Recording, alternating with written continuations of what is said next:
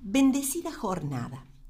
Por estos días estamos un poco olvidados de los problemas de relaciones que surgen en cualquier grupo de personas, ya sea en el trabajo, estudio, iglesia, club, etc.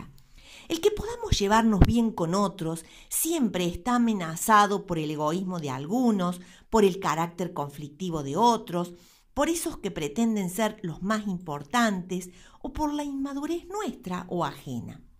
Muchos psicólogos, sociólogos, religiosos se preguntan en voz alta cómo seremos cuando volvamos a encontrarnos.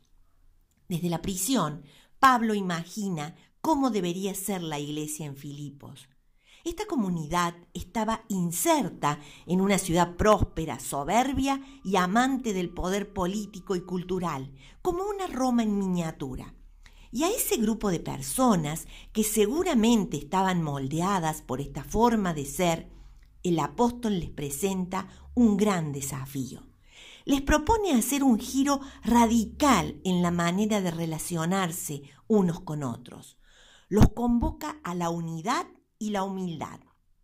Pero esas palabras cobran su verdadera dimensión cuando Pablo expone que deben seguir el ejemplo de Cristo.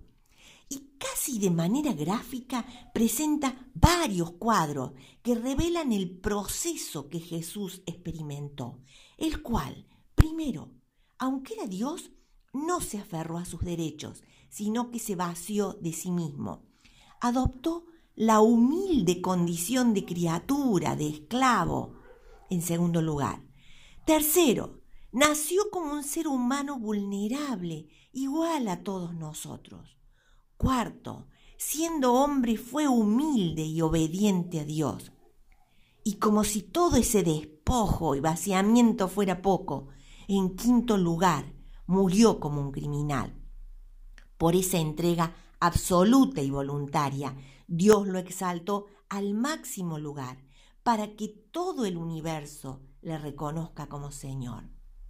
Al pensar en esto nos surgen algunos interrogantes. ¿Cómo serían nuestras comunidades, nuestras relaciones, si cada uno intentara tener la misma actitud de humildad, entrega y servicio que tuvo Jesucristo?